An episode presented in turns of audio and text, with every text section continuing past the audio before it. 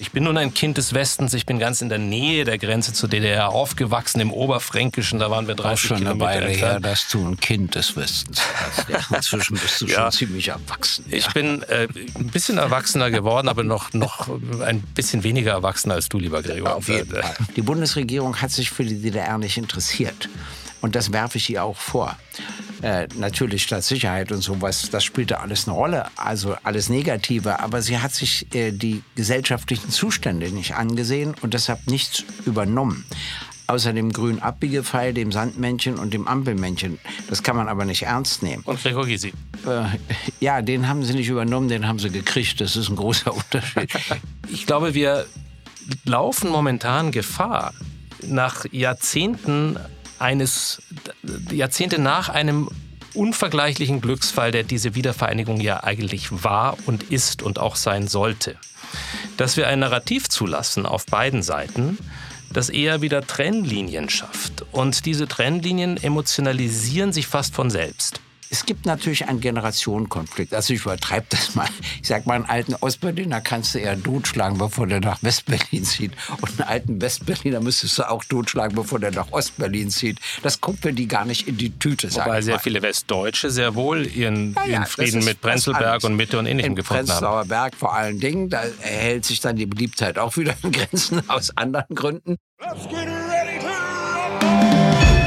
Gysi gegen Gutenberg.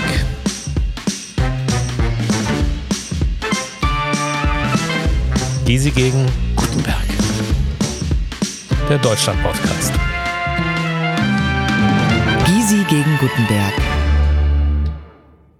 Hallo und herzlich willkommen, liebe Zuhörerinnen und Zuhörer bei Gysi gegen Gutenberg. Mein Name ist KT Gutenberg und mir gegenüber sitzt der unverwechselbare Gregor Gysi. Jetzt muss ich Ihnen heute eine Neuerung mitteilen. Es ist revolutionäres geschehen. Gregor Gysi und ich saßen vor kurzem am Abend, wie sollte es anders mit einem Sozialisten sein, bei einer Flasche Rotwein zusammen. Und angesichts dieser Flasche Rotwein hat mir Gregor Gysi das Du angeboten. Ich bin natürlich fürchterlich erschrocken zunächst einmal, habe mir gedacht, unter Politikern war das immer ein, ein, eine, ein, eine Bewegung, wo man jemanden im Zweifel dann später einseifen wollte, weil auch in der Union man plötzlich begonnen hatte, über die Jahre hinweg sich so zu duzen, wie das unter Genossen üblicherweise stattfindet. Meine Antwort war da übrigens immer, wenn, ich, wenn mir das Du von irgendwelchen Unionskollegen angeboten wurde, dass ich gesagt habe, wenn ich mich gar nicht mit ihnen duzen wollte, dass mein äh, schier unversieg, unversiegender Respekt vor ihrem Alter und ihrer Lebensleistung es mir verbietet, sie zu duzen. Das hat meistens gegriffen. Hier duzen sich aber nun zwei, die sich schätzen und die sich über die Jahre hinweg kennengelernt haben, die Lust und Laune am Dialog haben.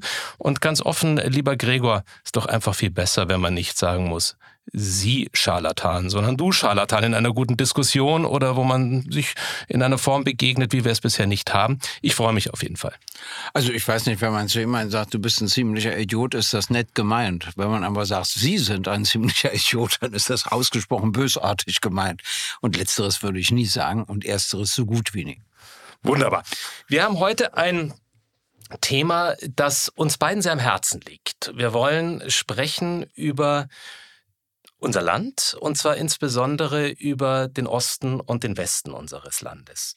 Und nun sind wir heute in Berlin, lieber Gregor. Wir sind hier in der Linienstraße. Die Linienstraße war etwas, was man heute so betrachten kann, wie man es an einer Hauswand eines berühmten Werbers beispielsweise sieht. Und da steht so etwas, dieses Haus stand einmal in einem anderen Land. Ist das richtig? Wenn wir hier im Osten Berlins sind, ist es ein anderes Land gewesen, natürlich die DDR. Haben wir das Gefühl, dass wir heute auch noch in einem anderen Land sind? Das ist gar nicht so leicht zu beantworten. Ich sage mal ja und nein. Äh, eigentlich nicht.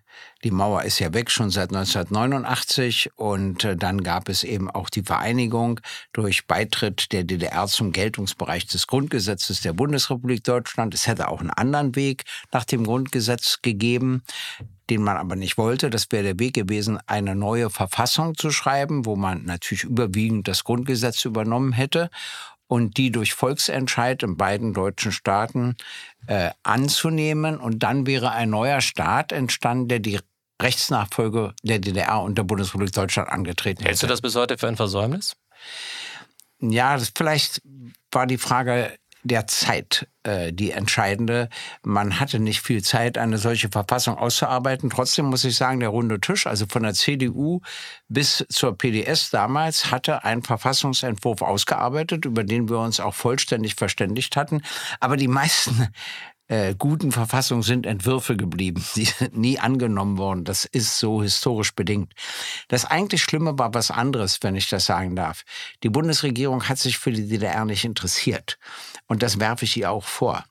Äh, natürlich Staatssicherheit und sowas, das spielte alles eine Rolle, also alles Negative, aber sie hat sich äh, die gesellschaftlichen Zustände nicht angesehen und deshalb nichts übernommen außer dem grünen Abbiegepfeil, dem Sandmännchen und dem Ampelmännchen. Das kann man aber nicht ernst nehmen. Und Gregor Gysi. Äh, ja, den haben sie nicht übernommen, den haben sie gekriegt. Das ist ein großer Unterschied. ich habe mal im Bundestag gesagt, leichter als mit mir ist die Einheit nicht zu haben.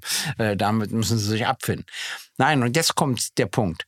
Wenn man sich das angesehen hätte, hätte man eben ein paar Dinge entdeckt, die schon weiterentwickelt waren als in der Bundesrepublik. Und warum ist das so tragisch? Dadurch, dass man das nicht übernommen hat, hat man ja den Ostdeutschen gesagt, dass sie nichts geleistet haben. Das also im Grunde hat man ihnen hat man ein fast ein Werturteil gesprochen, wo die Menschen sich plötzlich nicht ernst genommen fühlten in der Hinsicht, wo sie sich nicht, im Grunde nicht wertvoll angekommen fühlten. Ist das so richtig? Und zum Zweiten vielleicht noch ein ganz kleiner Widerspruch nur in der Diktion. Also ich glaube, die Bundesrepublik hat sich sehr wohl für die DDR interessiert, aber an den falschen Stellen im Zweifel angesetzt und das Gefühl gehabt, wir verstehen die Menschen. Aber wie will man Menschen verstehen, die über Jahrzehnte hinweg nun wirklich eine sehr andere Umgebung erfahren mussten und durften? Naja, die Bundesregierung dachte, dass sie ja gesiegt haben, was ja auch stimmte, über die DDR. Und da sie gesiegt haben, müssen die Ostdeutschen so werden, wie die Westdeutschen sind. Und da die Ostdeutschen das wollten, das war ja ihr Ausgangspunkt, haben sie gesagt, na dann wärt doch einfach so, wie wir sind. Und dann haben sie nur ein paar Schwierigkeiten gehabt. Diese Rolle haben sie mir zugebilligt, weil es ja doch auch Gegnerinnen und Gegner der deutschen Einheit gab, aber die mussten ja auch einen Weg in die deutsche Einheit finden. Dann gab es Menschen, die wussten, dass aus ihnen nichts wird. Aber dann gab es ganz viele, die dachten, dass aus ihnen etwas wird. Es wurde aber nichts aus ihnen, weil es nämlich einen Elitenüberschuss im Westen gab. Es gab schon viele Stationsärzte und halbe Oberärztinnen etc., die alle auf eine Karriere warteten, die man dann im Osten vollzog. Und die Menschen im Osten waren auch komisch, wenn ich das mal sage. Ich hatte so ein Lieblingserlebnis. Da war eine Frau und beschwerte sich, dass in der ähm, in, in, in dem Amt für Arbeit immer noch dieselben Leute sitzen wie früher. Und das enttäuscht sie. Und da habe ich gesagt, dann gehen Sie mal zum Chef und beschweren sich. Da sagte sie, nee, das ist ein Wessi, da gehe ich nicht hin. Und da habe ich gesagt, ja, was denn nun? Also einer aus dem Westen soll es nicht sein, aber die Alten sollen es auch nicht sein. Aber irgendwer muss es ja sein. Wir können ja schwer aus einem dritten Land erscheinen. Also das gab es natürlich. Und äh, die Enttäuschung setzte bei vielen erst so Schritt für Schritt ein. Äh, was man hat, sieht man ja nicht. Äh, und wir Deutschen schon gar nicht. Wir mhm. sehen immer nur, was uns fehlt. Und erst wenn es uns fehlt, dann fällt uns auf, was wir mal hatten. Also ich sage Ihnen mal Beispiele, was man hätte äh, aus der DDR durchaus übernehmen können. Wir waren, was die Gleichstellung der Geschlechter betrifft, noch lange nicht am Ziel, aber deutlich weiter als weiter die Bundesrepublik Deutschland. Ja. Mhm. Es gab viel, einen viel größeren Anteil von Frauen mit Fach- und Hochschulabschluss. Äh, Eine hat es bis an die Spitze des Staates geschafft ja nicht ganz an die Spitze. Das wäre der Bundespräsident, nicht, aber, richtig, aber, aber an die Spitze der Regierung. Es, ja. Und äh, das Zweite, was auch interessant ist, waren zum Beispiel die Polikliniken, die man so ein bisschen versucht hat aufrechtzuerhalten. Jetzt nennt man es eben Ärztezentrum. Äh, das Dritte, was man auch nicht übernommen hat, war die Berufsausbildung mit Abitur. Also es gab einmal das, was heute das Gymnasium ist, die erweiterte Oberschule zum Abitur. Und dann gab es aber auch, dass du nach der 10. Klasse abgegangen bist, einen Beruf erlernt hast, drei Jahre lang und in den drei Jahren einen gleichwertigen Beruf, äh, ein gleichwertiges Abitur absolviert hast. Mhm. Und das machte Sinn, machte dann Sinn, wenn du zum Beispiel Chemiefacharbeiter wurdest und dann Chemie studiert hast. Dann hattest du eine gewisse Praxis. Hat man sich auch nicht angesehen. Jetzt wird es so wieder eingeführt. Ja, also im Rahmen teilweise auch der dualen Ausbildung, ja. die man propagiert und, und, und nicht. Also, und so weiter. Mh. Und dann zum Beispiel die Sekundärrohstoffverfassung. Das muss ich mal erklären. Die Gesellschaft der alten Bundesrepublik war eine Wegwerfgesellschaft. Die Gesellschaft der DDR war eine Behaltegesellschaft. Und äh, Behaltegesellschaft insofern, weil alles wiederverwendet wurde. Natürlich nicht aus ökologischen Gründen, sondern aus rein ökonomischen Gründen. Es kam nur zufällig auch etwas Ökologisches dabei heraus. Und da gab es überall man nannte das Sekundärrohstofferfassung, also ich sag mal solche Müllstellen. Und das Schöne war, dass wir Erwachsenen ja zu faul waren, da hinzulaufen. Und da klingelten immer die Kinder und fragten immer, haben sie Altpapierflaschen oder Knochen oder Metall oder, oder Kleidung, was auch immer. Und dann hast du das den Kindern gegeben. Die freuten sich, bekamen Taschengeld dafür, weil sie ein gewisses Entgelt bekamen. Man hat es sich nicht angesehen. Man hätte doch sagen können, wir lassen das mal noch eine Weile und überlegen uns, was wir davon gebrauchen können und was nicht. Also Sekundärrohstoffverfassung ist ein Wortungetüm, ja, das in meinem Vokabular jetzt ganz neu angekommen ist. Und wenn man das dreimal hintereinander sagen will, kann man eigentlich nur Ja, das verstehe ich, aber das ist die deutsche Sprache überhaupt. Ich kann den Titel aus der DDR benennen, da würden Sie sich wundern, wenn ich Ihnen die versuche zu erklären. Aber das würde viel zu lange dauern. Kurzum, ich sage nur, das war deshalb ein solcher Fehler, weil man den Ostdeutschen indirekt gesagt hat, dass sie nichts geleistet haben. Und dadurch gab es ein unterdrücktes Selbstbewusstsein, das sich jetzt über Pegida und übrigens auch über die Wahl der AfD versucht, wieder sozusagen zu rehabilitieren in gewisser Hinsicht. Und da ich das sehr, sehr bedauere und falsch finde, würde ich mich freuen, wir hätten es damals anders gemacht, hätten selbstbewusstere Ostdeutsche gehabt, die Pegida und ähnliches nicht nötig hätten sekundäre Rohstoffverfassung. Ich muss nochmal darauf zurückkommen. Insbesondere hast du gesagt, dass das etwas war, was einen ökologischen Fingerabdruck hinterlassen hätte. Das ist natürlich, sagen wir, man muss schon viel Fantasie aufbringen, um der DDR insgesamt ökologische Verantwortung zuzubilligen. Also das Hab sind natürlich ja auch andere. Gesagt, das ist aus ökonomischen Gründen entstanden. Ist nur zufällig sowas dabei hm. rausgekommen. Aber insbesondere so ein, ein solcher Begriff. Du hast etwas Wichtiges äh, benannt und angesprochen, und zwar im Grunde der Beginn einer politischen Entwicklung, wie wir sie heute sehen, Richtig. In, die zum Teil mitgenährt wurde durch diese Vernachlässigung äh, von Karrieren, von Bildungswegen, von im Grunde Leben, die Menschen gelebt haben und die genau die gleiche Berechtigung haben und haben könnten wie unsere heute. Wir sind jetzt in einer Phase, wo wir zum einen sehr bedenkliche politische Entwicklungen im Osten dieses Landes haben, teilweise auch im Westen. Also da kann man jetzt nicht nur alleine nur mit dem nackten Finger dorthin schauen. Gleichzeitig verfestigen sich, habe ich das Gefühl, auch so manche Klischees und zwar wechselseitig. Also es wird mit Begriffen gearbeitet, da stehen einem die Haare zu Berge. Das ist, äh, ist natürlich immer gerne von, wenn von Westen in den Osten geblickt wird. Und ich bin nun ein Kind des Westens. Ich bin ganz in der Nähe der Grenze zur DDR aufgewachsen, im Oberfränkischen. Da waren wir 30 Auch schon Kilometer eine Weile her, dass du ein Kind des Westens warst. inzwischen bist du ja, schon ziemlich erwachsen. Ja. Ich bin äh, ein bisschen erwachsener geworden, aber noch, noch ein bisschen weniger erwachsener als du, lieber Gregor. Auf jeden Fall. Auf noch ein paar Fall. Jahre dazwischen.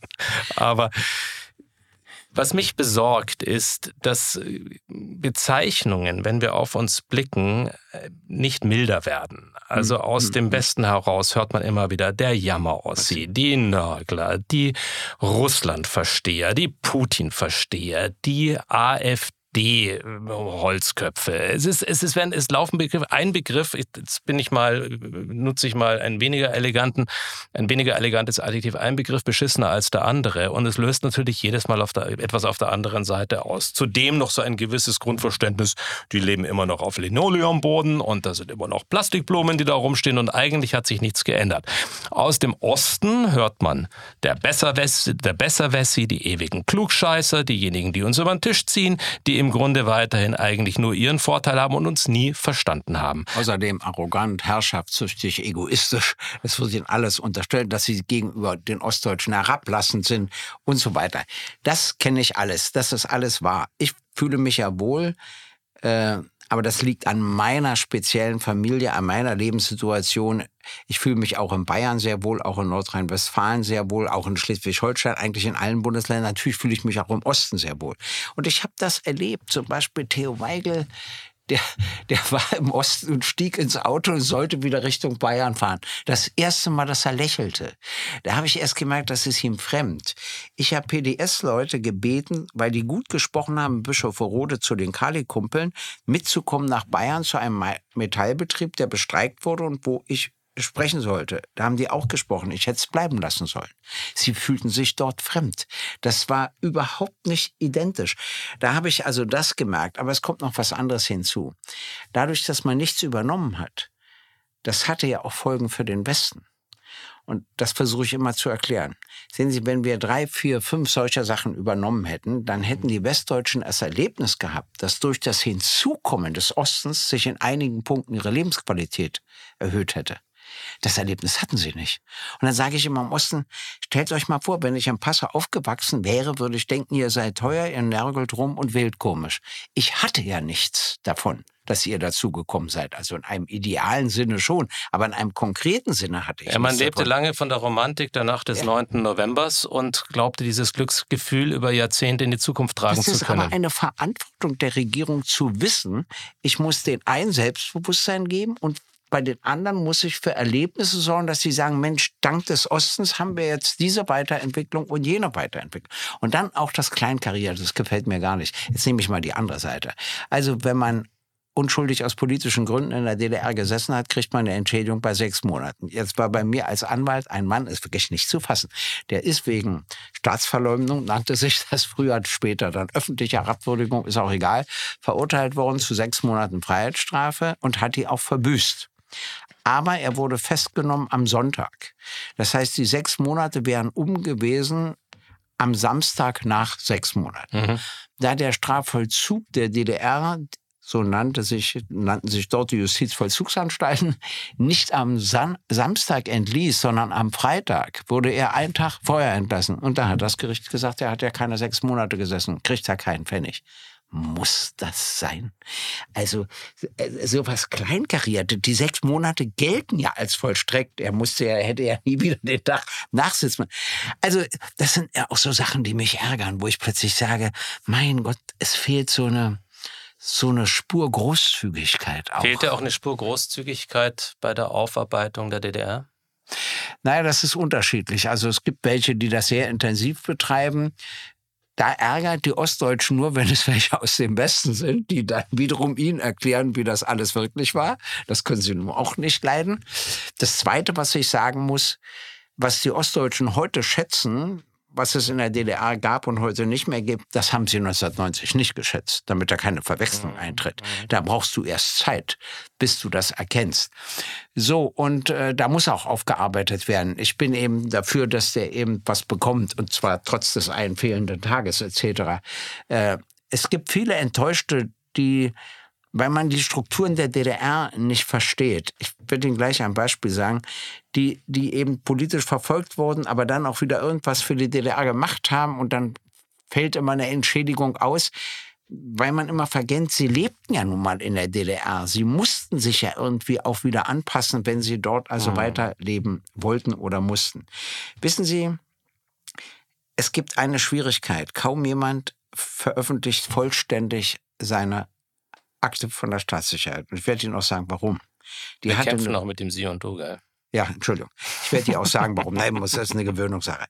Und zwar, das ist auch interessant, und das hängt wieder damit zusammen, dass es ein autoritärer Staat war. Also du warst ein bekannter Dissident. Hm? Wovon solltest du denn leben? Hm.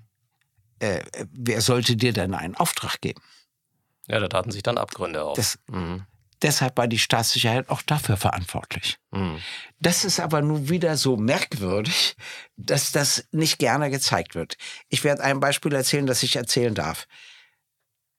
Äh, der Robert Habemann flog ja raus bei der Universität und äh, hatte auch bei der Akademie kein Einkommen mehr. Ja, wovon sollte er denn nun leben? Da kam ein Mann, hat mir sein Sohn erzählt und sagte, also er stimmt völlig politisch mit ihm überein und möchte ihm gerne helfen.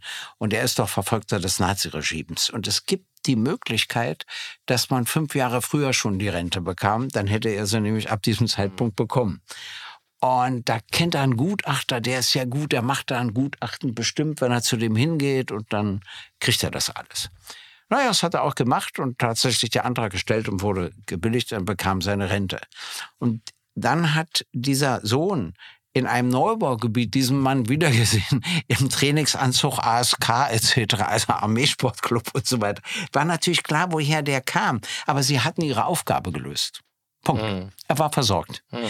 Das heißt, auf der einen Seite wurde er abgehört, alles Mögliche und verfolgt und gleichzeitig waren sie immer wieder zuständig dafür, dass die irgendwelche Aufträge bekamen. Zum Beispiel eine Mandantin von mir bekam dann mal den Auftrag, einen, einen ganzen Bauzaun zu bemalen, damit sie wieder Geld hat, wovon sie leben kann. Aber das spricht gar nicht für die Stadtsicherheit, sondern es spricht dafür, dass eine autoritäre Struktur immer bestimmte Konsequenzen hat. Du kannst auf der einen Seite jemanden verfolgen, aber wenn er nicht verhungern soll, musst du dich andererseits darum kümmern, dass er Aufträge bekommt, weil er die ansonsten niemals bekäme. So, und das fällt mhm. alles so schwer schwer, das verstehe ich ja. Und man hat sich nie wirklich damit beschäftigt, um diese Doppelfunktion zu begreifen und anderes mehr. Gleichzeitig kann man aber natürlich auch sagen, eines Gregor, dass die Beschäftigung mit dem Westen äh, auch verbesserungsfähig und ausbaufähig ist, auch mit dem, was sich bei uns in den Köpfen entwickelt und festgesetzt hat. Und also ich möchte das jetzt nicht nur einseitig spielen, diese Debatte, dass wir, ja, sicherlich ist es so, die Versäumnisse da bin ich, bin ich bei dir. Das ist, die, sind, die sind offensichtlich. Aber es ist schon auch gelegentlich feststellbar, dass gerne auch mit den Gegenklischees gearbeitet wird und dass die auch gerne durchgelassen werden. Und zwar auch manchmal über die Parteigrenzen hinweg und auf die Spitze getrieben dann, heute durch die AfD, äh, auf die Spitze getrieben teilweise durch Pegida und wo man gerne und gierig aufgreift, Themen, aufgreift Themenkomplexe, ob sie jetzt internationaler Natur sind, wie beispielsweise das Verhältnis zu Russland oder den USA, oder ob es etwas ist, was man aus nationaler Sicht tatsächlich auch darstellen könnte. Also, ich glaube, wir laufen momentan Gefahr, nach Jahrzehnten eines, Jahrzehnte nach einem unvergleichlichen Glücksfall, der diese Wiedervereinigung ja eigentlich war und ist und auch sein sollte. Dass wir ein Narrativ zulassen auf beiden Seiten, das eher wieder Trennlinien schafft. Und diese Trennlinien emotionalisieren sich fast von selbst. Und jetzt stelle ich mir schon die Frage, dass, ob wir es uns ein bisschen zu leicht machen, jetzt dieser Tage politisch, dass wir alle gerne auf den Schrecken der AfD hinweisen ohne gleichzeitig uns Gedanken darüber zu machen, was haben wir eigentlich aus unserem jeweiligen politischen Hintergrund hier für eine Mitverantwortung zu tragen. Deine Partei war eine, die jetzt, sagen wir mal, im in den neuen Bundesländern erfolgreicher war zunächst einmal, aber mittlerweile natürlich auch federn lassen musste. Meine alte Partei habe dort als bayerische, für viele jetzt in neuen Bundesländern als bayerische Folklore in Anführungszeichen dort sowieso wenig zu spucken gehabt, aber auch die Union schmiert in Teilen relativ gewaltig ab. So, wir haben natürlich auch einen nicht unerheblichen Beitrag dazu geleistet, dass offensichtlich solche Kräfte Blüten treiben? Moment. Oder bin ich jetzt hier eine Spur zu provokativ? Äh, nicht provokativ. Aber ich glaube, wenn ich jetzt der Anwalt, der Verteidiger des Ostens wäre, würde ich sagen, deren Leben hat sich stärker verändert als das im Westen. Mhm. Und zwar deutlich viel stärker. Dadurch ist bei ihnen eine bestimmte Voreingenommenheit leichter zu erklären und zu entschuldigen als bei der anderen Seite, bei deren Leben sich ja nicht wirklich verändert hat. Und ist dann Radikalisierung einiger Köpfe die natürliche Reaktion? Nein, das ist nicht die natürliche Reaktion. Da haben alle anderen Parteien Fehler gemacht. Ich bin ja dagegen, immer zu sagen, was kann die AfD oder wie macht sie das? Wir müssen uns überlegen, von der CSU bis zur Linken, was haben wir eigentlich falsch mhm, gemacht, das ich, dass ja. so viele diesen Weg gehen. Und zwar Absolut sind es natürlich mehr im Westen, aber prozentual sind es eben mehr im Osten. Und äh, da haben auch wir Fehler begangen. Ich sage immer, als wir uns vereinigt haben als PDS mit der WSG, da wollten wir unbedingt jetzt Fuß fassen in den alten Bundesländern und haben den Osten etwas vernachlässigt. Ich habe das kritisiert, aber ich werfe mir vor, es nicht scharf genug kritisiert zu haben, weil dadurch ist etwas entstanden, was wir nun alle nicht gut finden, aber es ist im Augenblick, wie es ist. Es gibt natürlich einen Generationenkonflikt. Also ich übertreibe das mal. Ich sag mal, einen alten Ostberliner kannst du eher totschlagen, bevor der nach Westberlin zieht. Und einen alten Westberliner müsstest du auch totschlagen, bevor der nach Ostberlin zieht. Das kommt für die gar nicht in die Tüte. Wobei sehr viele Westdeutsche sehr wohl ihren, ja, ja, ihren Frieden mit Prenzlberg und Mitte und Ähnlichem in gefunden Prenzlauer haben. Berg vor allen Dingen, da erhält sich dann die Beliebtheit auch wieder in Grenzen aus anderen Gründen. Ist aber ist, ist auch was anderes. Es sind ja viele tatsächlich aus dem Westen, die auch eine Chance gesehen haben und die auch ehrlichen Gemüts waren und die sich bemüht haben. Es kommt noch etwas hinzu, worüber wir gar nicht gesprochen haben. Das war die Treuhandanstalt und die Wirtschaft. Mhm. Und da gibt es eben einen interessanten Unterschied. Die volkseigenen Betriebe, die übernommen worden sind von ausländischen Investoren, sind zu 20 Prozent in Insolvenz gegangen und zu 80 Prozent geblieben. Und die volkseigenen Betriebe, die von westdeutschen Unternehmen übernommen wurden, sind zu 80 Prozent in Insolvenz gegangen und zu 20 Prozent geblieben. Ist das ein das Ausdruck unserer ökonomischen Unfähigkeit im Westen, nein, oder? Nein, nicht. Es wurde eben auch Konkurrenz beseitigt. Mhm. Ich kann Ihnen mal ein ganz konkretes Beispiel erzählen. Es gab in Berlin, in Berlin, Klammer auf Ost, Klammer zu, eine Batteriefabrik. Einer unserer Abgeordneten früher arbeitete dort. Und dann kam Warta und interessierte sich für diesen Betrieb und bekam alle Unterlagen, kannte alle Kunden, hat dann die Kunden angeschrieben und gesagt, die kriegen jetzt die Batterien zum halben Preis von ihnen und äh, haben dann der Treuhand mit Anstalt mitgeteilt, dass sie doch nicht interessiert sind an dem Betrieb. Und dann war der natürlich pleite, weil sie nichts mehr verkauft bekam. Und äh, dann haben sie wieder die Preise erhöht. Also sowas gab es eben. Und das Schlimme ist, wenn es einzelne solche Beispiele gibt, das spricht sich immer rum. Also das Negative spricht sich ja schneller rum als das Positive. Und dann gab es so Kleinigkeiten. Also zum Beispiel ein Investor für ein Hotel an der Ostsee. Der hat gesagt, er macht das alles unter einer Bedingung, dass der Freikörperkulturstrand mhm. abgeschafft wird. Das ist dann etwas für die Menschen, wo die sagen, warum? Das war nun mal unsere Kultur. Warum kann er uns das nicht lassen? Kann er einfach sagen, naja, die sind eben anders. Ich kann ja einen anderen Strand gehen, den es da auch gibt. Und das sind immer solche Dinge. Und da versuche ich immer zu vermitteln. Jetzt zum Beispiel ist mir etwas gelungen, worauf ich ein bisschen stolz bin. Die Nudelherstellerin in Riesa, früher DDR, haben festgestellt, dass es einen gleichen Betrieb der gleichen Eigentümer am besten gibt und die verdienen deutlich besser. Und dann habe ich die Eigentümer angeschrieben, die haben ein bisschen gestreikt, haben also ein bisschen auch äh, endlich mal ein bisschen Lametta gemacht, wie ich sage, wollten sich das nicht mehr bieten lassen. Ja, und dann haben die Eigentümer nachgegeben. Ich habe ihnen geschrieben und jetzt machen sie eben den gleichen Lohn. Also beim, es geht auch. Also ein, einen Streik hervorrufen, das ist etwas, was Ihnen natürlich im oder dir natürlich im Blute Überhaupt liegt. Überhaupt nicht. Ich habe es doch den Streit beendet. so rum musst den, du das sehen. Den Streit, aber nicht den Streik. Gregor, das ist heute ein Thema, wo ich mich gegen meine Natur immer dazwischen zu quatschen und meandernde lange Sätze von mir zu geben, mich gerne auch mal ein Stück zurückhalte, weil ich natürlich auch was lerne und was mitnehmen will von jemandem, der diese Zeit entsprechend erlebt hat, der, das darf man auch mal sagen, in der Übergangszeit nicht nur leichte Stunden verbracht hat, das ist aber nicht der Gegenstand unserer heutigen, unserer heutigen Sendung, aber wo natürlich auch viel an Aktionen und Reaktionen immer dann wieder dazu kam. Was mich beschäftigt und was mich wirklich beschäftigt heute, ist es ist mir nicht nur einmal passiert, ich habe vorhin dieses schreckliche Klischee des Jammerossis benannt gehabt. Jetzt haben wir in beiden Teilen unseres Landes, und ich möchte eigentlich nicht mehr von Teilen dieses Landes sprechen, sondern in unserem Land generell eine gewisse Neigung, gerne zu nörgeln. Das ist, glaube ich, liegt uns allen etwas in der DNA. Was mir aber immer wieder auffällt, gerade auch im Ausland, und ich durfte ja jahrelang äh, in den USA leben, sehr oft, wenn Vertreter aus den neuen Bundesländern etwa in New York gesprochen haben oder in Washington gesprochen haben, haben sie ihr Licht schon sehr unter den Scheffel gestellt.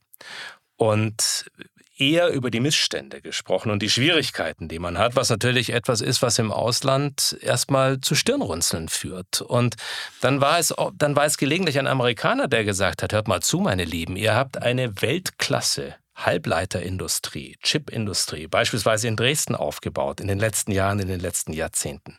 Ihr habt Weltkulturgüter, wie man sie sich nur wünschen kann. Warum tretet ihr nicht mit etwas mehr Selbstbewusstsein auf? Warum könnte ja, wir verstehen dieses, dieses Element des Vernachlässigtseins, des Nicht-Verstandenseins, aber es müsste doch eigentlich eine erst Rechtsschub auslösen, dass man sagt, Ellenbogen raus, ihr könnt uns mal, auch ihr blöden Wessis könnt uns mal. Woran krankt das? Das liegt daran, dass die Ostdeutschen zunächst ja gar nicht bereit waren, irgendeine Form von Widerstand zu leisten. Als Verdi mal einen Streik versuchte, ist der misslungen. Die Leute wollten nicht mhm. streiken. Das verstehe ich sogar. Das hat sich jetzt geändert. Jetzt fangen sie an, sich zu wehren, was ich auch gut finde. Wir haben immer noch große Unterschiede im wirtschaftlichen Sektor. Zum Beispiel im Jahresdurchschnitt verdient man eben im produzierenden Gewerbe im Osten 12.173 Euro. So ist es errechnet worden, weniger als im Westen. Das können Sie nicht akzeptieren. Dann wird mir immer gesagt, dass irgendwelche Preise günstiger sind im Osten. Dann sage ich, dass die Mieten zum Beispiel in der Stadt Hof auch günstiger sind als in München. Noch nie ist jemand auf die Idee gekommen, deshalb den Rentnerinnen und Rentnern in der Stadt Hof weniger zu geben, auch eine bayerische Stadt. Das heißt, bei dem Osten werden plötzlich Kriterien angeführt, die ansonsten für die alte Bundesrepublik, wo ja die Lebensverhältnisse auch sehr unterschiedlich sind, nicht gelten. Das stört sie. Aber ich sage Ihnen noch mal Folgendes, jetzt mal das Gegenbeispiel. Die ausländische Zuwanderung ist im Westen viel umfangreicher mhm. und größer als im Osten. Und gerade weil ja die AfD diesbezüglich versucht, ihre Rolle zu finden, wundere ich mich, dass das so selten in den Medien eine Rolle spielt. Das würde ich nun auf jeden Fall mal zeigen, dass diesbezüglich der Westen wesentlich mehr leisten muss als der Osten. Ja, da wird man so ein Zyniker, wenn man diese Zahlen hört. Im Übrigen eine Zahl, die auch interessant ist, ist, wenn der, West, der, der Osten steht ja nun für etwa 15 Prozent unserer Gesamtbevölkerung, wenn ich, glaube ja. ich, richtig informiert bin. Ja. Und aus diesen 15 Prozent kommen, wenn die Zahlen so stimmen, allerhöchstens 5 Prozent, die dann auch wirklich die Führungspositionen. Nicht ganz, 3,5 Noch weniger. 3,5 Prozent ist natürlich wirklich eine bittere Zahl.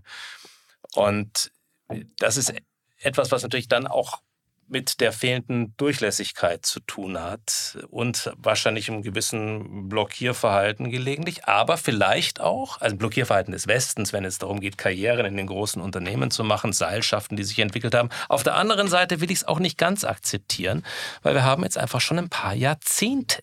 Also es ist nicht so, als hätte man sich da nicht auch ein Stück weit neu aufstellen können. Wir haben jetzt den ersten Ostdeutschen beim Bundesverfassungsgericht bekommen, also von 16 Richterinnen und Richtern ein aus Brandenburg. Und das war schon ein Hin und Her. Und ich habe das mal den vorhergehenden Bundesverfassungsgerichtspräsidenten Professor Dr. Voskuhle gefragt.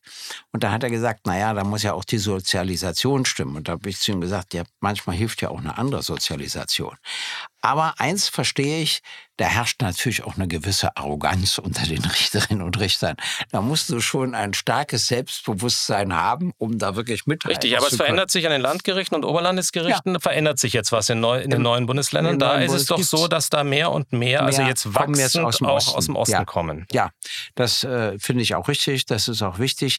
Überhaupt gibt es natürlich einen Unterschied zwischen den Alten und der Jugend. Das muss ich mal sagen. Bei den Alten sind natürlich die Widersprüche am größten.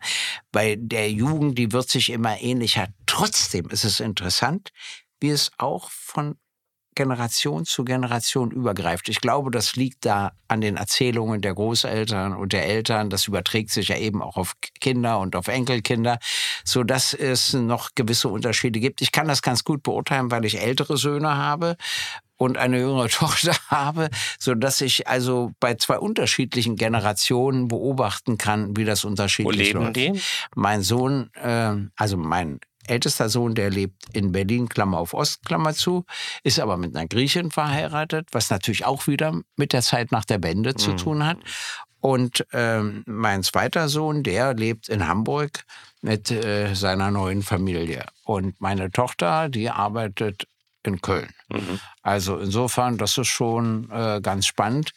Die, äh, die, leben im Westen und äh, für mich ist das ganz und angenehm. Wie fühlt sich Ihre Tochter? Ist das, fühlt sie sich als jetzt in... Ich werde Ihnen über das Gefühlsleben meiner Tochter gar nichts erzählen, aber äh, so, so, viel kann ich sagen, sie fühlt sich dort nicht unwohl.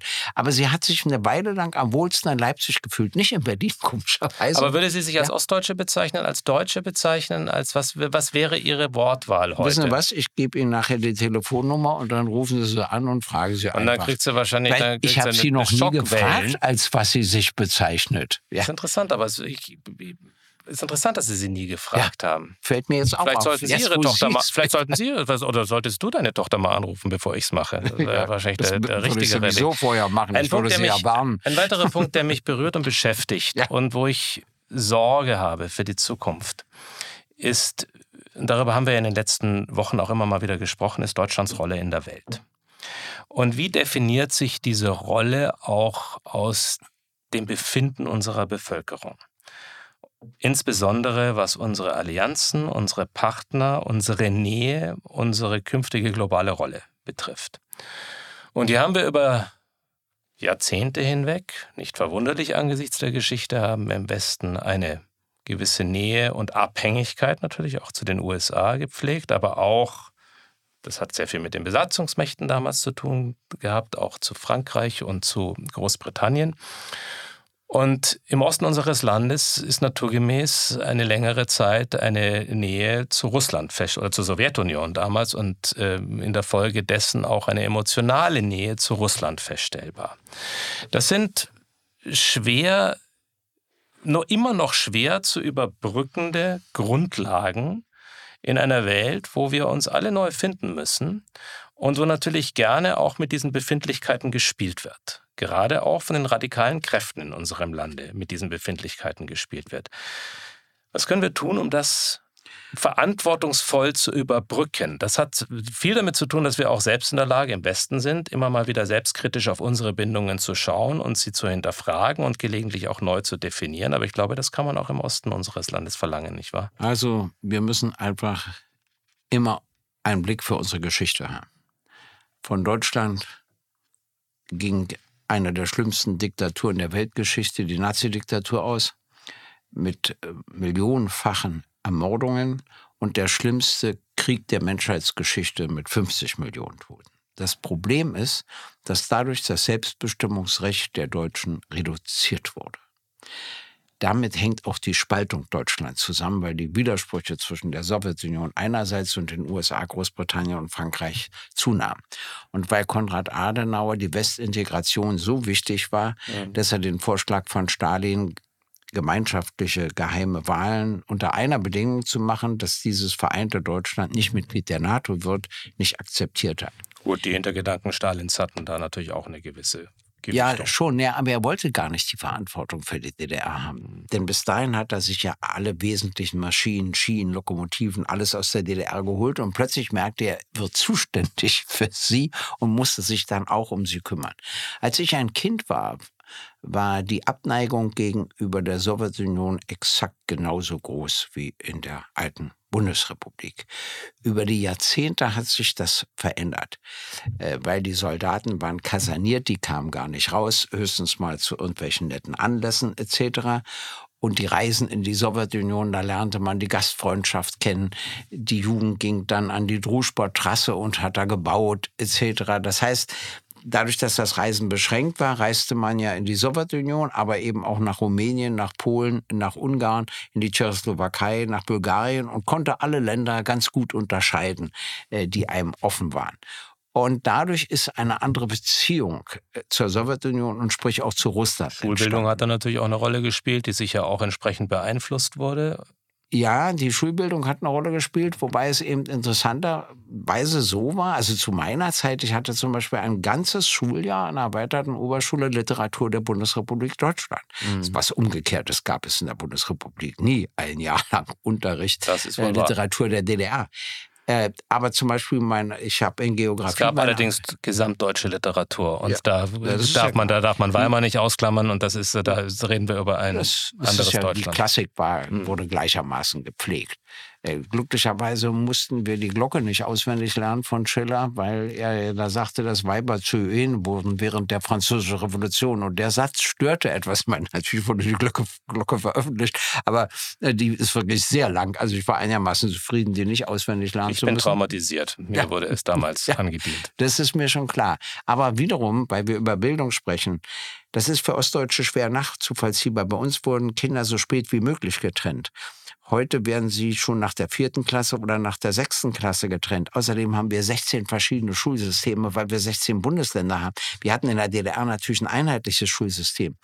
Das Da war, was Fremd, nee, lass Hm. mich das sagen. Was Fremdsprachen betrifft, war es nicht gut.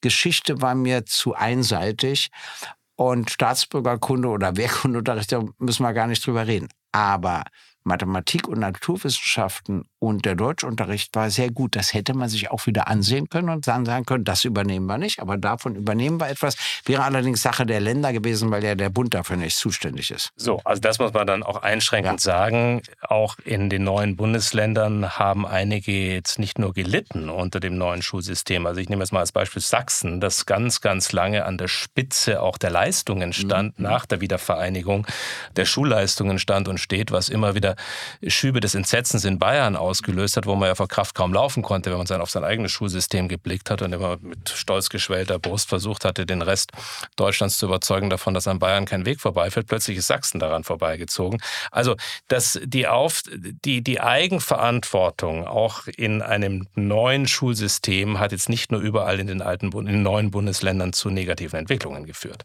Nein, aber eins muss ich dir sagen, weil wir ja über das Selbstbestimmungsrecht, die Souveränität sprachen.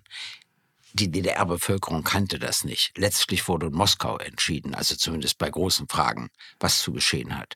Und in der Bundesrepublik war es ein bisschen ähnlich. Letztlich wurde in den USA stärker als in Großbritannien und in Frankreich entschieden, was geht und was nicht geht. Ja. So daran hat man ein bisschen. Selbst Willy Brandt musste etwas unterschreiben, als er Kanzler wurde, etc. Aber das meine ich gar nicht. Ich meine was anderes. Daran hat sich unsere Bevölkerung gewöhnt. Und jetzt entsteht plötzlich so ein Wunsch, dass unsere Regierung souveräner auftritt. Also ich sage auch gleich, was ich versuche, dem im Osten zu erklären, was übrigens auch schwer ist. Aber im Westen entsteht der Wunsch und im Osten auch, dass man auch mal eigene Interessen gegenüber den USA erklärt. Als der Schröder den Krieg mitmachte gegen Serbien, lag das zwar im Mainstream, aber es gab doch eine starke Minderheit, die das falsch fand. Als er aber Nein sagte Zum Irakkrieg. Krieg der USA gegen den Irak, hat ihm das wiederum viele Punkte gebracht. Da habe ich gemerkt, aha, also sie wünschen sich eine souveränere Herangehensweise. Ja, das ist schon richtig, aber da will ich einmal kurz hineingrätschen. Das ist eine Grundhaltung, die bis zu einem gewissen Grad reicht, lieber Gregor. ja. Wenn es aber dann darum geht, dass man auch, was eigentlich eine logische Folge wäre, in einigen internationalen größeren Fragen Führungsverantwortung übernimmt, dann ist man gerne wieder dabei, diese Verantwortung auf andere weiter zu übertragen und fühlt sich darin eigentlich auch ganz wohl. Also das ist schon auch eine, eine, eine Grundmentalität, mit der wir in diesem Land immer wieder zu kämpfen haben. Zum einen wollen wir uns von den Großen ein Stück abnabeln und nicht gängeln lassen. Das ist eine nachvollziehbare Haltung. Zum anderen gibt es viele, die zu Recht danach rufen, in meinen Augen, zu Recht danach rufen, dass beispielsweise innerhalb der Europäischen Union aus Deutschland heraus etwas mehr Impulse kommen könnten. Ich gebe mal ein Beispiel. Die letzten, die letzten Jahre kamen die großen Impulse, wenn es darum ging, wie könnte sich Europa künftig gestalten, so gut wie nie aus Berlin. Auch selten aus der Opposition heraus. Auch da, also von großen Impulsen konnte da auch keine Rede sein, sondern das war immer mal wieder, das war ein kleinerer Schritt. Ja, so viel darf ich sagen. Mittlerweile ja sind wir ja okay, ja. selbst in der Opposition und können es nicht leisten. In Paris wurden die großen Reden gehalten. Ja. Dann war donnerndes Schweigen aus Berlin angesagt. Also das ist ein Spannungsfeld, was uns auch schon immanent ist. Wir versuchen uns gegen die sogenannten Großen abzugrenzen. Das fällt auch auf fruchtbaren Boden, weil damit kann man politisch Boden gewinnen, also nochmal zusätzlich Boden gewinnen. Und gleichzeitig, wenn aber die Frage danach kommt, und ihr bei diesen Fragen mal die Spitze, dann sind wir wieder verschüchtert. Ja, das ist, äh, das, wir sind eben keine Großmacht und wir sind keine Kleinmacht. Die eigentliche Rolle für Deutschland zu finden, ist ja nicht so einfach. Äh, auch wenn du Kanzler wärst oder ich es wäre, Gottlob können wir nicht. daraus keine Großmacht machen. Aber wir müssen trotzdem respektieren, dass wir ökonomisch und politisch innerhalb der Europäischen Union natürlich schon eine Führungsrolle spielen und etwas zögerlich sind in der Wahrnehmung. Das verstehe ich. Das hat aber, deshalb bin ich, habe ich auf die Geschichte hingewiesen, wieder was mit der Geschichte zu tun. Nun kommt aber Folgendes hinzu Ja, die kann uns. dass ich Bitte. Folgendes sage, auch im Osten, dass ich sage, ihr wollt doch die Demokratie. Ja. Jetzt findet ihr, Russland ist falsch behandelt worden. Das stimmt ja zum Teil auch. Das ist auch gar nicht meine Frage. Sage ich, aber Russland ist doch ein autoritärer Staat. Und ihr müsstet doch akzeptieren, dass in Deutschland und in Frankreich, sagen wir mal, wenigstens halbdemokratische Strukturen herrschen. Und wenn ihr die Demokratie wollt, müssen euch doch die wenigstens halbdemokratischen Staaten näher sein als andere. So, und, und rennt, man, rennt man dann gegen Gummibände der Besitzstände, aber gedanklich passiert dann, was passiert dann? Wie reagieren ja, die Menschen? Das äh, interessiert mich auch. Sie werden richtig nachdenklich, weil ich ja der Einzige bin, der Ihnen sowas sagt, sag ich mal. Oder glaube ich einer der ganz wenigen. Und äh, das ist für Sie auch nicht so einfach nachzuvollziehen, weil ich habe festgestellt, da gibt es einen Unterschied zwischen Herz und Hirn. Das heißt, dein Herz spricht eine andere Sprache als dein Gehirn. Dein Herz sagt, Mensch, du warst da so oft und du hast da so gut gegessen und du hast da nette Leute kennengelernt und weiß ich was, kann ich alles nachvollziehen. Und dein Gehirn sagt dir, nee, es ist ja doch ziemlich autoritär. Du musst versuchen, das anders zu sehen. Das ist nicht so leicht. Darauf wollte ich nur hinweisen. Für die jungen Leute ist es viel leichter als für die Alten. Ja, und auch bei den Jungen fehlt es uns gelegentlich an der notwendigen Ansprache, an der Tiefe, vielleicht auch an der, ich gehe mal, ich bin jetzt kritisch gegenüber der Breite der Politik, die es eben nicht schafft, die Lautsprecher zu übertönen ist vielleicht das falsche Wort, aber den Lautsprechern etwas entgegenzusetzen, die mit den kurzen Parolen kommen. Ich hatte manchmal das Gefühl, als ich noch politisch unterwegs war und ich bin immer sehr, sehr gerne in den neuen Bundesländern gewesen, dass man dort etwas angenommen hatte und gerne angenommen hatte, wenn man einfach aus seinem Herzen keine Mördergrube gemacht hat, ähm, in der Lage war, auch selbstkritisch sich zu äußern, gleichzeitig aber eben mit klaren Ansagen gearbeitet hat. Und daran krankt es, glaube ich, generell in unserem Land ein Stück weit nicht. Also das ist etwas, was dich auszeichnet. Du bist sehr, sehr offen, sehr direkt. Das hat dir auch im Westen nicht nur zum Nachteil gereicht. Gleichzeitig spielen aber auf dieser direkten Klaviatur der schnellen Antworten heute natürlich diejenigen, die wir als Rattenfänger bezeichnen können und äh, die sich beispielsweise in Teilen in der AfD befinden, teilweise in noch radikaleren Ecken, wobei das manchmal schon schwer ist, überhaupt noch auszumachen. Also. Na gut, du darfst aber nicht vergessen, dass das ein internationaler Trend ist. Also die Neigung zum Autoritären, die ja. Neigung, ja, sicher. Das ist, und zwar ein, am Ende des Tages ist es ein, eine Reflexion der, der Schwäche demokratischer Strukturen, die wir gerade Richtig. haben. Richtig. Und vor allen Dingen, was die demokratischen Regierungen immer verwechseln, ist, sie sind keine Mehrheit. Sie sind eine Minderheit. Mhm. Und äh, das ist jetzt wieder ein ganz anderes Thema. Ich war ja bei der Chefin für Politik in der US-Botschaft und habe zwei Wochen nach Kriegsbeginn, also Russland gegen die Ukraine, sie auf BRICS hingewiesen. Mhm. Und sie wollte es nicht wahrhaben. Und jetzt haben wir 19 Aufnahmeanträge zu dem Bündnis Brasilien, Russland, Indien, China da und Südafrika. Ja. Mhm. ja. Und ich will bloß sagen, das verändert die Welt. Und da fällt ja wieder den Regierungen auch nichts zu ein, außer dass sie sich jetzt alle Riesenmühe geben, Indien auf ihre Seite zu ziehen. Äh, und dann ist China natürlich eine Herausforderung für die USA. Das ist mir schon alles klar. Wissen Sie, was da auch passiert? Es ist alles ein bisschen zu kompliziert. Und wir haben globalisierte Fragen, die soziale Frage, die ökologische Nachhaltigkeit. Und dann kommt so eine Partei wie die AfD und sagt, ach, wir kriegen das alles national gelöst das gefällt dann auch. Dann sagst du, ach Mensch, dann ist es wieder übersichtlich, dann weiß ich, was los ist. Und dann gibt es noch eine Angewohnheit von manchen Bürgermeisterinnen und manchen Bürgermeistern, den Leuten mal zu erklären, das ginge leider nicht nach EU-Recht. Das kann kein Mensch nachkontrollieren. Es kann mal stimmen, in vielen Fällen ist es auch frei erfunden. Und das Schlimme ist, dass du den Leuten damit die EU ausredest. Richtig, aber diese Ausrede, diese Ausrede, diese Ausrede gibt es seit Jahrzehnten. Ja. Jetzt seit Jahrzehnten gibt es jetzt mittlerweile allerdings ja auch die Wiedervereinigung. Und lieber Gregor, ich war 18, als die Mauer fiel, 1989. Und ich Was, bin. so jung warst du dann? Ich war tatsächlich ein wirklich junger Hupfer. Und du hast dich zwar noch nicht zu dem Zeitpunkt dem Greisenalter angenähert, aber es waren ein paar Jahre, warst bei ein paar Jahre voraus, was du heute ja auch noch bist als ich 18 Komisch, dass damals sich das als, auch nicht geändert oder als ich ja. damals das stimmt gar nicht war sieb, ja 18 war ich doch doch. Nee 17 war ich gerade nicht 18 einen Monat bevor ich 18 wurde. Und ich stand in Rudolstadt als in Berlin die Mauer fiel und als die ersten Trabis rüberkamen. Und mich hat das unglaublich geprägt dieser Moment. Und er hat mich in der Hinsicht geprägt als ich damals begriffen habe, welche Wucht und welche damals wunderbare Gewalt, das mag fast widersprüchlich klingen, unser Land erfasst hatte. Und für mich war es ein Moment, wo ich gesagt habe, ich begreife das wirklich als ein Deutschland, als eine Aufgabe meiner Generation, an der Gestaltung dieser Wiedervereinigung mitarbeiten zu dürfen. Gut, dann mache ich jetzt eine Prüfung mit dir. Bitte. Ich werde dir mal Ostbegriffe nennen und du musst mir übersetzen, was das ist. Keine Ahnung, was ist sein. eine Bämme? Ich klär mich auf. Eine Scheibe Brot. was ist weißt ein, du, was das bei uns in Franken, weißt du, was ist, wie das in Franken heißt? Wie bitte?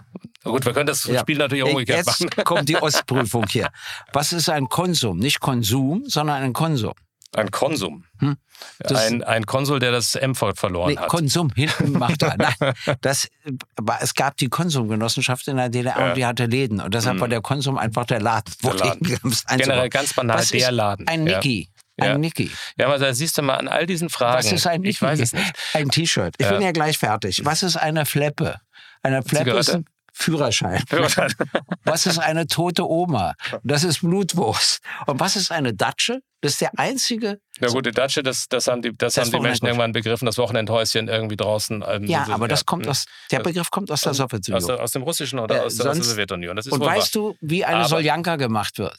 Nein, ahnungslos. Äh, weißt du, wenigstens kannst du mir wenigstens als Ossi erklären, woraus besteht die Weißwurst? Aus Hirn. Nein, das glaube ich nicht. Doch. Wirklich wahr? Die Gelbwurst besteht teilweise aus Hirn. Ja. Und ansonsten ist das, ähm, ist das etwas, was der Bayer dir jetzt zurückspielen könnte mit einigen Klar, bayerischen Begriffen, wo du genauso ahnungslos ja, wärst. Logisch, ja. Und äh, deswegen war es natürlich eine sehr faire Prüfung, aber unfair dahingehend, als wir alle wechselseitig unser Land viel zu wenig kennen. Und ich glaube, das ist das, was uns auszeichnen könnte, vielleicht auch in diesem Gespräch, dass wir versuchen, aus den Gegensätzlichkeiten, von denen wir kommen, Gregor, immer wieder das Verstehen zu lernen und uns kennenzulernen ein Stück weit und ein Gespräch zu führen, das die Gegensätze nicht in den Vordergrund stellt, sondern möglicherweise auch mal Brücken baut. Und das ist der Hintergrund dessen, warum wir hier zusammensitzen. Ja, ich will dir auch sagen, du bist gerne im Osten und ich bin auch gerne im Westen. Ich bin natürlich auch gerne im Osten, gar nicht die Frage, aber ich bin auch wirklich gerne im Westen. Es stört mich überhaupt nicht. Ich habe dort auch immer frei gesprochen, ob bei Kundgebung und so. Das äh, finde ich auch wichtig, wenn du so willst. Das finde ich an uns beiden wichtig. Und dann finde ich ein Unterschied, den finde ich witzig. Und ich habe lange nach der Ursache mich gefragt, bis ich gemerkt habe, es lag an den unterschiedlichen Besatzungsmächten.